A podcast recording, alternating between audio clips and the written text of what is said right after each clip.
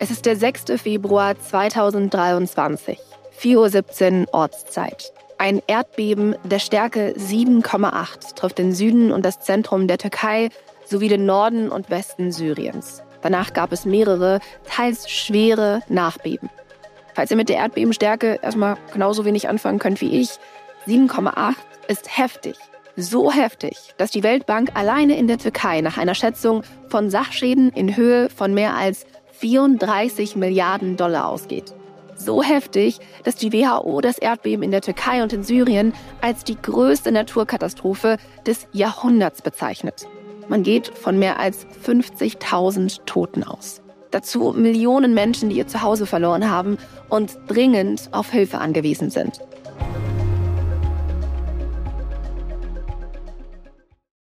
Ja, das ist ziemlich krass. Und für solche Fälle, für die Menschen, die jetzt ihr Zuhause verloren haben und dringend nach Hilfe suchen, gibt es Hilfsorganisationen wie die Welthungerhilfe. Die ist schon seit 2013 in der Region tätig und deswegen sogar selbst betroffen, jetzt gerade von den Erdbeben. Unter anderem darüber, wie die Situation gerade vor Ort ist, wie eine Hilfsorganisation auf solche Situationen vorbereitet ist und was die Welthungerhilfe jetzt macht und plant. Darüber rede ich jetzt mit der Pressesprecherin der Welthungerhilfe, Simone Pott. Hi Simone. Hallo. Ich freue mich total, dass du, Simone, dir die Zeit für mich genommen hast und dass du mir ein paar Fragen beantworten wirst. Kurzer Disclaimer zu Beginn. Also vielleicht habt ihr es schon gehört, vielleicht auch nicht, weil ihr mich noch nicht so oft in diesem Podcast gehört habt. Also meine Stimme, die klingt sonst nicht so. Ich höre mich an, als wäre ich 15 und gerade im Stimmbruch, glaube ich. Ich bin aber einfach so ein bisschen heiser. Ich weiß auch nicht, wie das kam. Ich bin gestern Abend schlafen gegangen mit so einem Gefühl, dass es mir gar nicht mal so gut ging. Aber ich dachte so, ach Gott, heute Nacht, ich trinke einen Tee und dann wird alles gut. Dann bin ich heute Morgen aufgewacht und es geht mir tatsächlich wieder besser. Aber meine Stimme klingt noch so, was blöd ist, weil ja die Podcastaufnahme nun mal heute Morgen geplant war und ich das jetzt auch nicht so kurzfristig absagen wollte. Einfach auch, weil Simone als Pressesprecherin gerade in dieser Krise nicht so viel Zeit hat. Deswegen hört euch ihre schön klingenden Antworten an und haltet durch bei meiner, bei meinen Moderationen und meinen Fragen. Ja, Leute, mir geht's wirklich gut. Ich schwöre. auch wenn es nicht so klingt. Naja, so viel zu mir und zu meiner Stimme.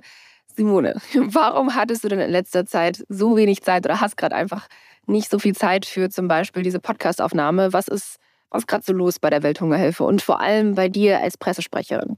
Ja, in solchen Katastrophen muss man eigentlich den ganzen Schreibtisch, den man ja eigentlich voll hat, so richtig so wusch alles beiseite räumen, um sich dann darauf zu konzentrieren. Das Wichtigste ist eigentlich jeden Tag die Informationen zu bekommen und auszutauschen. Das heißt, wir hatten am Anfang jeden Tag eine sogenannte Lagebesprechung, sage ich jetzt mal, wo die Kollegen vor Ort, wir hier im Bonn, die wichtigsten Kollegen, alle eine Stunde uns getroffen haben, virtuell. Das ist das Tolle heutzutage, dass man das alles virtuell machen kann. Und besprochen haben, wie ist die Lage vor Ort? Wie geht es den Kollegen? Äh, wo schlafen die? Sind unsere Büros noch zugänglich? Äh, was brauchen die Menschen am meisten? Wo können wir Hilfsgüter einkaufen? Das heißt, so diese ganzen praktischen Fragen, die wurden morgens besprochen, dann wurden quasi Aufgaben verteilt und dann hat jeder daran gearbeitet. Dann gab es oft hin und her über WhatsApp-Gruppen, waren wir verbunden mit den Kollegen vor Ort? Ist noch was aufgetaucht? Gibt es noch eine Frage? Da müssen wir noch an irgendwas anderes denken? Das ist so die, die eine Sache. Die andere Sache ist, hier in Deutschland dann auch die Medien darüber zu informieren. Was machen wir? Das heißt, Pressemitteilungen werden geschrieben. Viele Interviewanfragen, die wir hatten, haben wir versucht zu beantworten. Und vor allen Dingen, was dann besonders äh, herausfordernd ist, die meisten Medien wollen natürlich dann mit Kolleginnen oder Kollegen sprechen, die vor Ort sind. Dann hat man den Zeitunterschied. Die Kollegen hatten nicht ständig Internetzugang. Also auch das dann zu organisieren. Wann hat man Zeit für ein Telefoninterview, zum Beispiel mit dem WDR oder so? Das haben wir organisiert. Dann ist eine Kollegin von mir aus dem Team ausgereist nach einer knappen Woche, um vor Ort auch die Kollegen zu unterstützen. Auch das haben wir organisiert. Sehr kurzfristig dann. Sie war vorher noch krank, musste noch ihre, Corona-Erkrankung sozusagen überstehen und dann, sobald die Tests negativ waren, konnte sie losfahren. Also es ist, hat sehr viel was mit Organisation, Abstimmung, Informationen einholen, aber dann auch wieder rausgehen. Das sozusagen ist das, was mein Tagesablauf dann bestimmt hat. Lass uns mal ganz auf Anfang gehen. Also ihr hattet ja, bevor das passiert ist mit dem Erdbeben, auch schon sehr lange Projekte vor Ort. Was hat die Welthungerhilfe bisher, also davor in der Region getan? Die Welthungerhilfe hat im Grunde genommen seit Beginn des Bürgerkrieges ein bisschen danach angefangen, syrische Geflüchtete zu unterstützen. Die Türkei ist ja eigentlich ein Land, was jetzt außerhalb so eines solchen Erdbebens ja keine Hilfe braucht. Das ist ein Staat, der die Leute selber versorgt.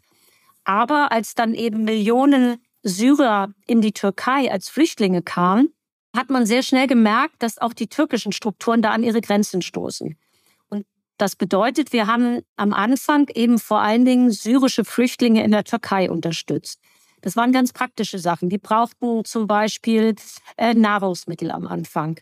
Die brauchten Hygieneartikel. Dann, als sie äh, irgendwo kleine Wohnungen, kleine Unterschlüpfe, kleine Garagen gefunden hatten, wo sie erstmal bleiben konnten, brauchten sie zum Teil auch Geld, weil sie mussten ja vor Ort auch Miete zahlen.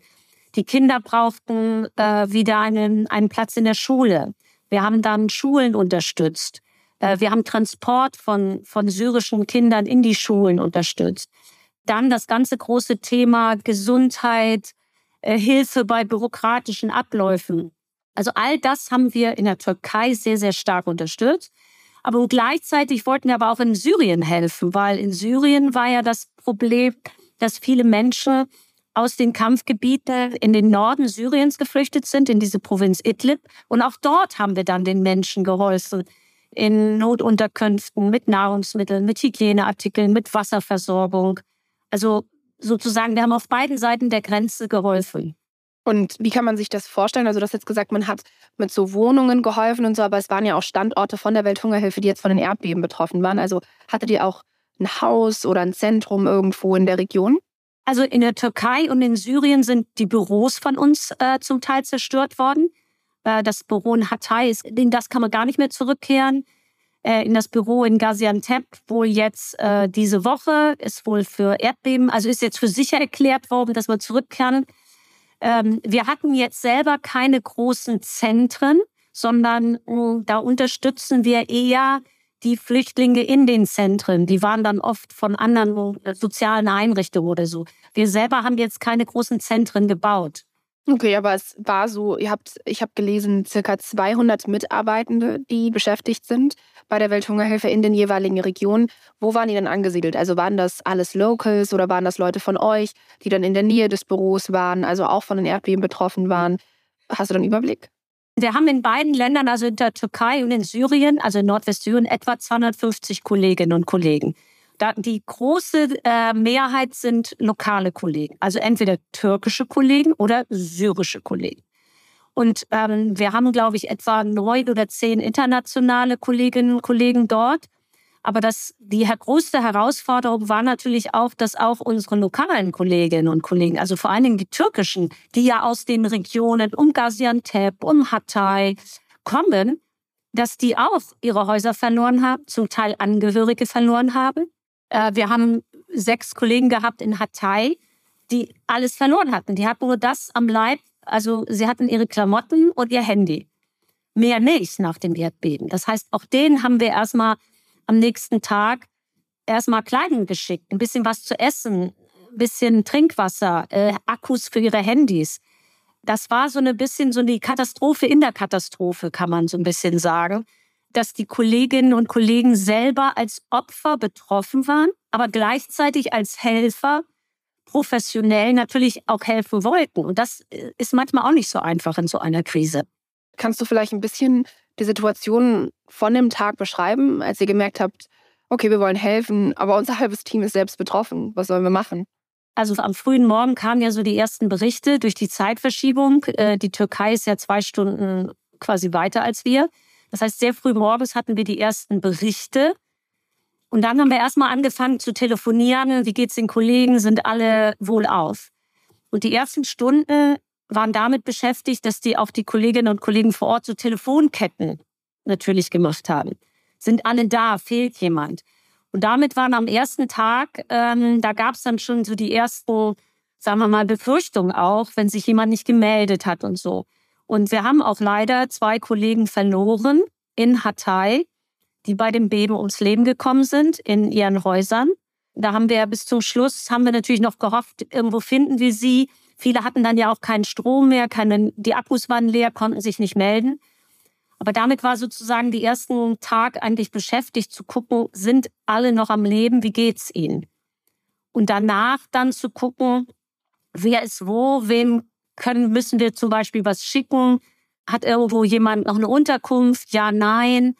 Die Kollegen in Hatay haben eben dann in so einem Zelt übernachtet, in so einer, die ersten Nächte. Also, das ist natürlich auch etwas, man muss sich dann auch um die Kollegen kümmern, weil nur dann können die ja auch wieder arbeiten, ne? Wir haben, wir wollen versuchen, in dieser neuen Staffel immer auch O-Töne von WHH-Standorten einfließen zu lassen. Und heute hat sich das zwar nicht als Einstieg angeboten, aber es passt jetzt an dieser Stelle ganz gut, Simone. Wir haben nämlich eine Sprachnachricht von einem Media Assistant, also einem Mitarbeitenden bei der Welthungerhilfe bekommen, der gerade in Aleppo ist. Und das lasse ich hier mal einspielen. Hello, nice to meet you. My name is Adib Abu Khurs. I'm 25. My work is as media assistant in Hilfe. I am in Azaz, the northern countryside of Aleppo.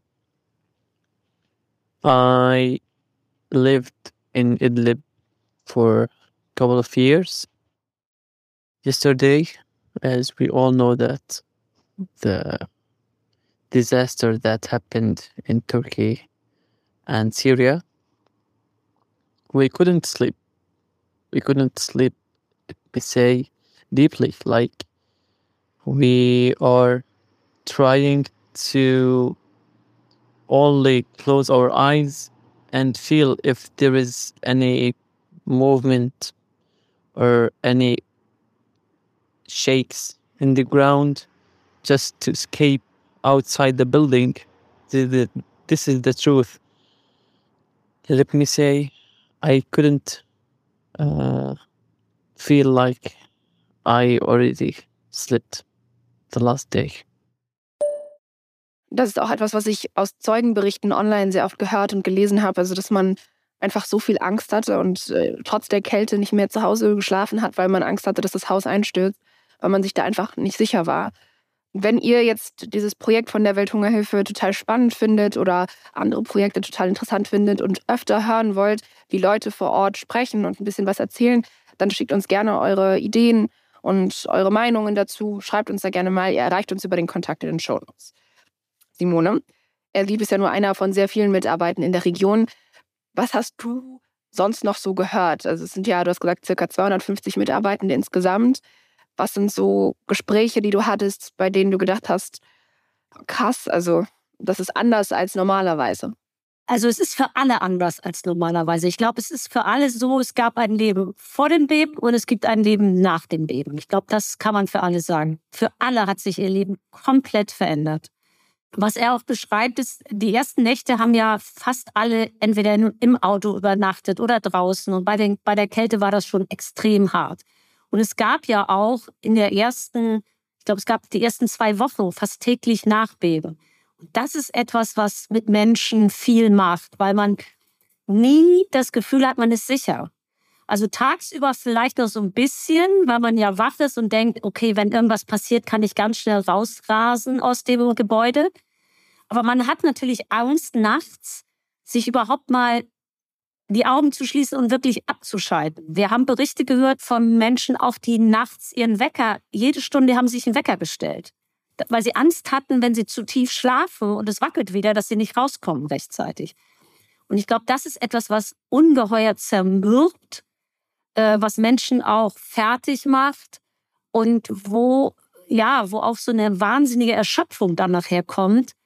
Aber man muss ja trotzdem funktionieren, arbeiten und zwar nicht nur für, sein, für seine Arbeit, also die Kolleginnen und Kollegen von uns arbeiten. Aber sie haben ja auch oft eine Verantwortung noch für die Familie. Also der junge Kollege, den wir jetzt gerade gehört haben, der hat ja noch Familie, die überlebt hat. Er muss sich um diese Eltern auch kümmern.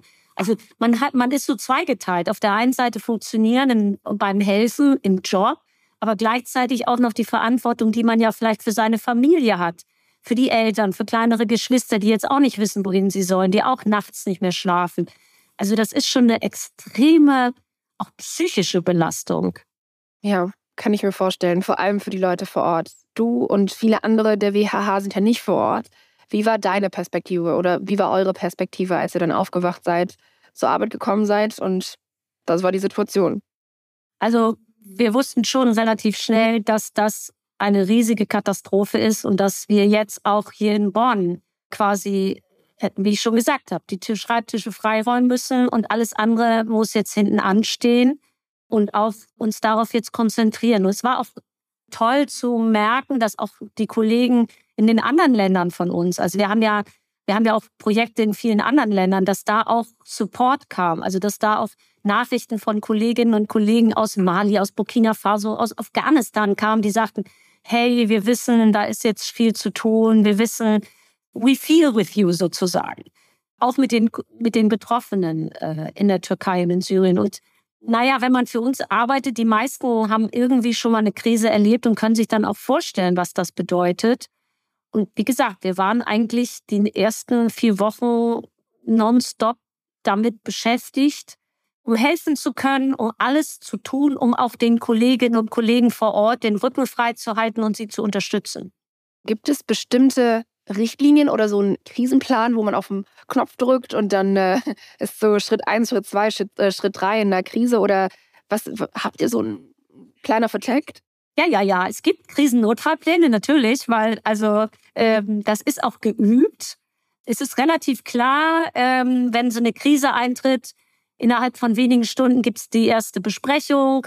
Es gibt dann auch Ablaufpläne, wer man, wer macht was. Jeder kennt seine Rolle, seine Verantwortung. Ähm, also es gibt es schon. Das äh, sonst, äh, also es kann ja nicht, äh, sonst wird es ein riesen Durcheinander vielleicht geben. Auf der anderen Seite haben wir natürlich schon in unserer 60-jährigen Geschichte eine Menge Krisen erlebt und dann sind solche Sachen auch erprobt, eingespielt.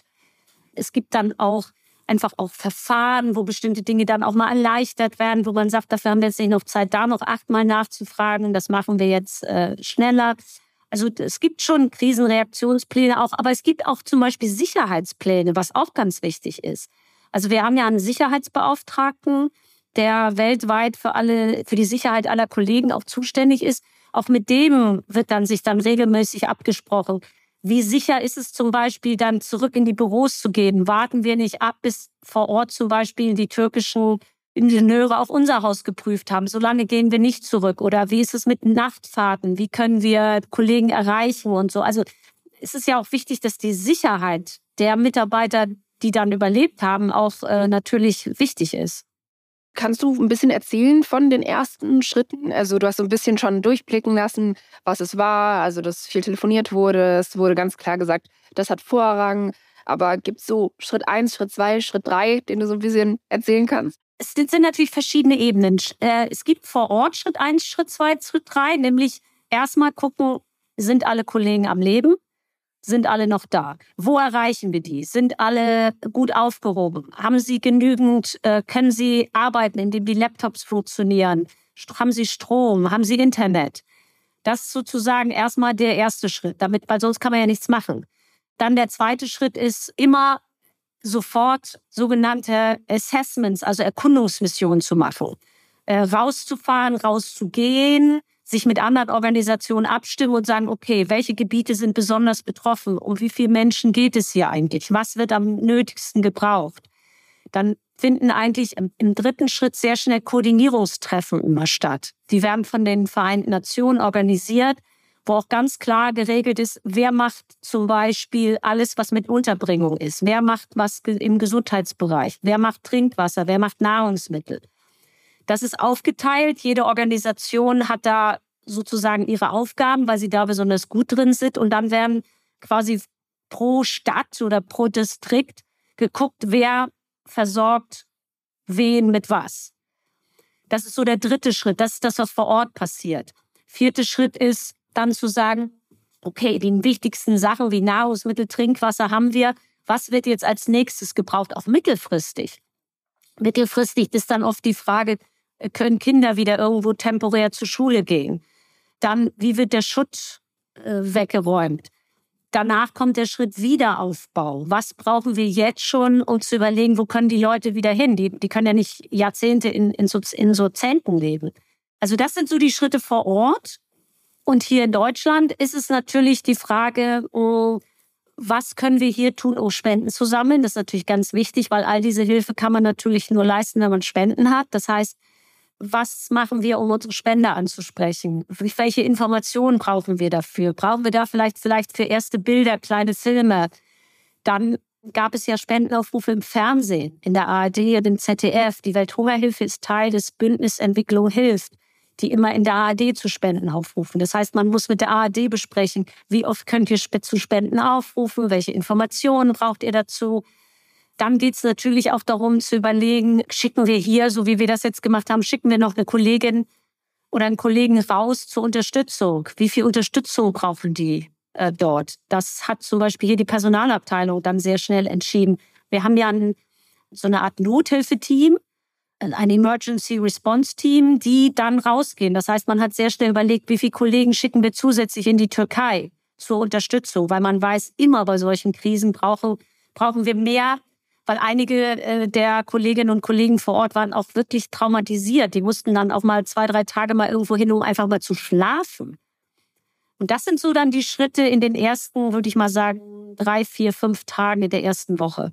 Es ist ja am 6. Februar passiert. Jetzt sind wir zum Zeitpunkt der Aufnahme genau einen Monat später, 6. März.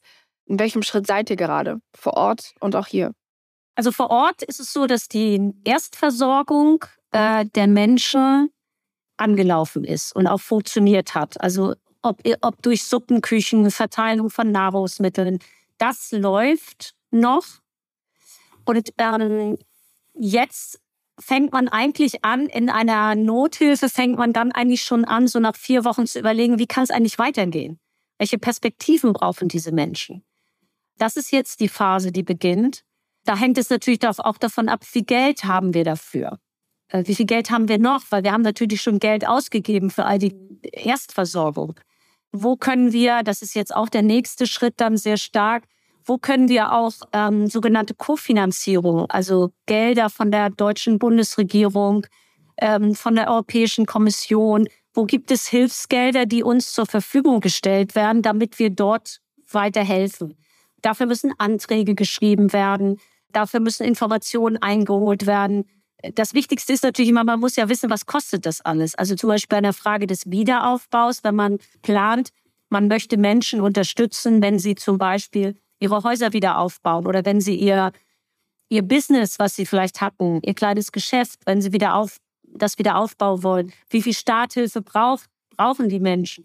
Das muss ja alles kalkuliert und berechnet werden, damit wir dann auch entsprechend die Anträge zum Beispiel bei der Regierung oder bei der EU stellen können.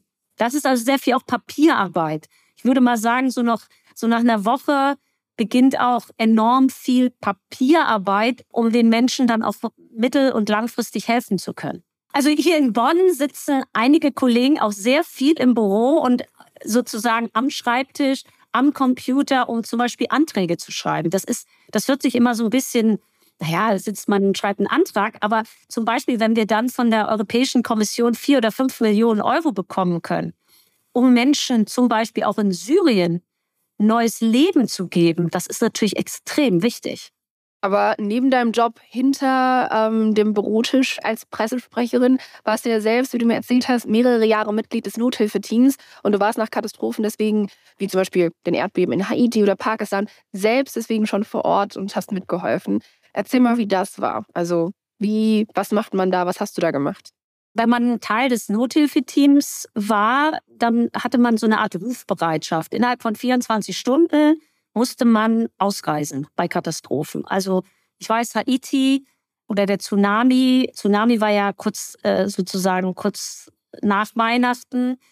Man musste dann relativ schnell mit den Kolleginnen und Kollegen ausreisen in das Land. Zum Beispiel damals nach Haiti sind wir, man konnte nach Haiti nicht fliegen, weil in Port-au-Prince ja alles zerstört war. Also sind wir äh, in die Dominikanische Republik geflogen.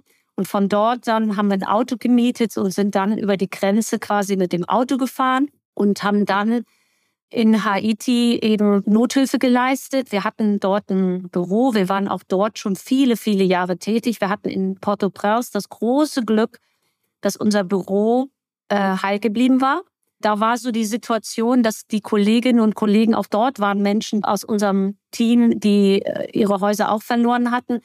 Also man kampierte da, einige Leute kampierten dann immer da im Garten auf diesem Grundstück. Nachts kamen die Leute, um sich da hinzulegen, weil sie auch Angst hatten, in ihre Häuser zurückzugehen.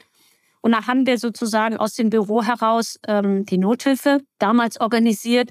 Es ist ähnlich wie jetzt. Das Wichtigste ist erstmal zu wissen, was brauchen die Menschen? Wer ist am meisten betroffen? Wo erreichen wir die Menschen am besten? Also wo finden zum Beispiel Nahrungsmittelverteilungen statt? Wo wird Trinkwasser am meisten benötigt? Wer kann zu einem UN-Meeting gehen, um zu gucken, in welchen Stadtteilen wird schon was verteilt?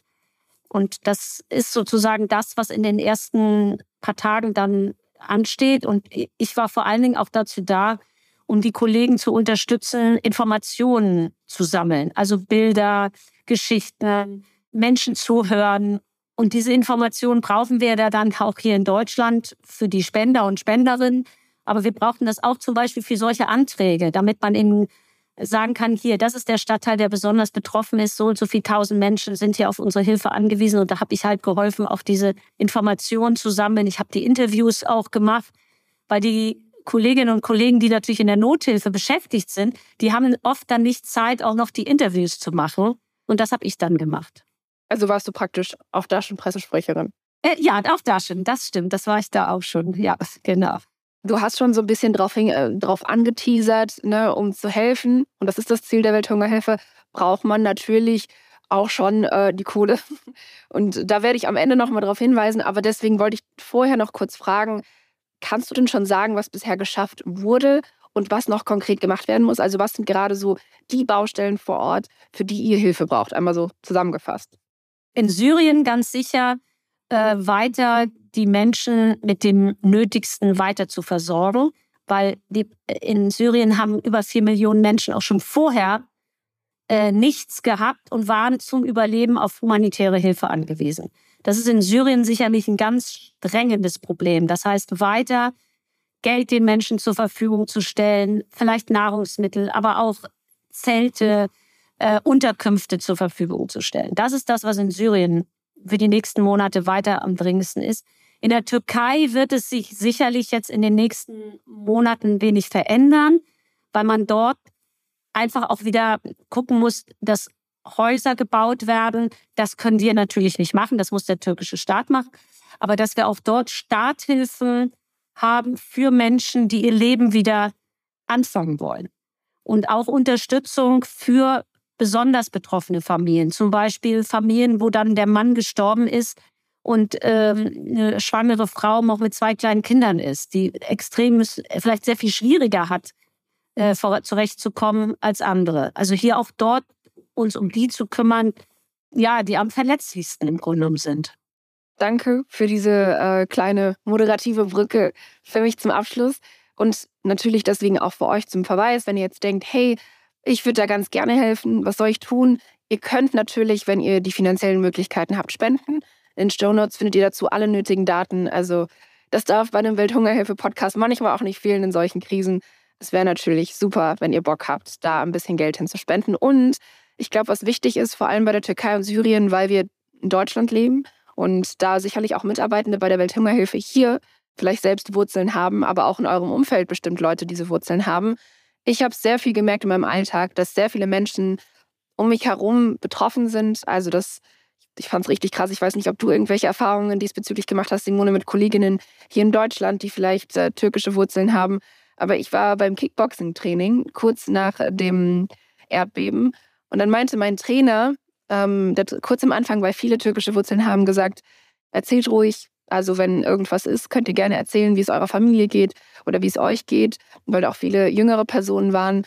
Und äh, dann hat er eine Geschichte erzählt von einem Freund und meinte, er hat mit ihm geredet. Das war, glaube ich, zwei Tage davor. Und äh, der hatte ihm erzählt, er hat selbst auch kurdische Wurzeln. Der hatte gesagt, dass er aus der Türkei gekommen ist, gemeinsam mit diesem Typen. Und der Typ hat seine komplette Familie da gelassen. Und ähm, er hat jetzt niemanden mehr. Also seine komplette Familie ist tot. Von diesem Freund.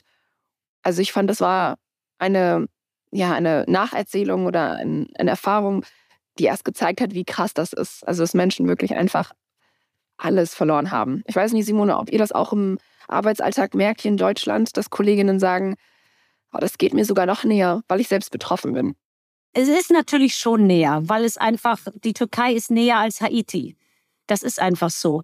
Wir haben auch Kolleginnen und Kollegen, die familiäre Verbindungen haben. Da weiß ich aber keiner, der zum Beispiel Angehörige verloren hat. Aber ich glaube, was das Schlimme an so einem Erdbeben ist, ist, dass sowas innerhalb von Minuten ist was ausgelöscht.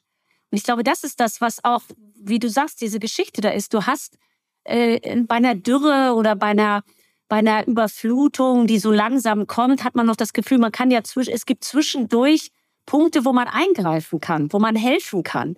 Und so ein Erdbeben, also das habe ich auch damals in Haiti erlebt oder auch in Pakistan, das ist in drei Minuten ist alles zerstört, was Jahrzehnte vorher da war.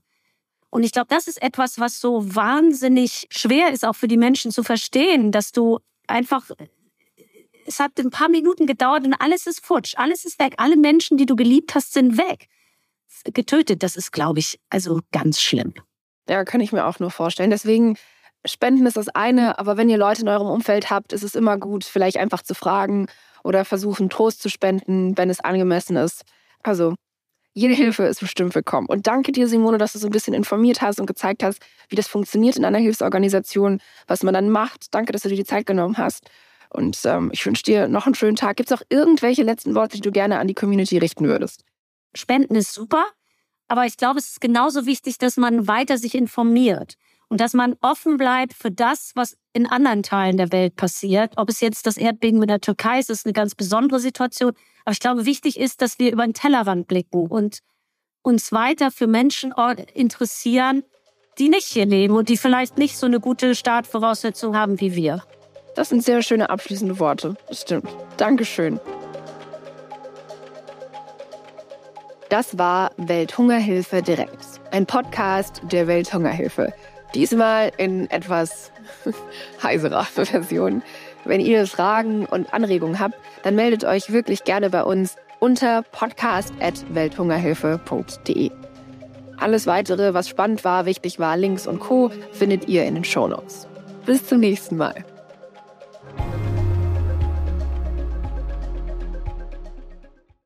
Dieser Podcast wird produziert von Podstars bei OMR.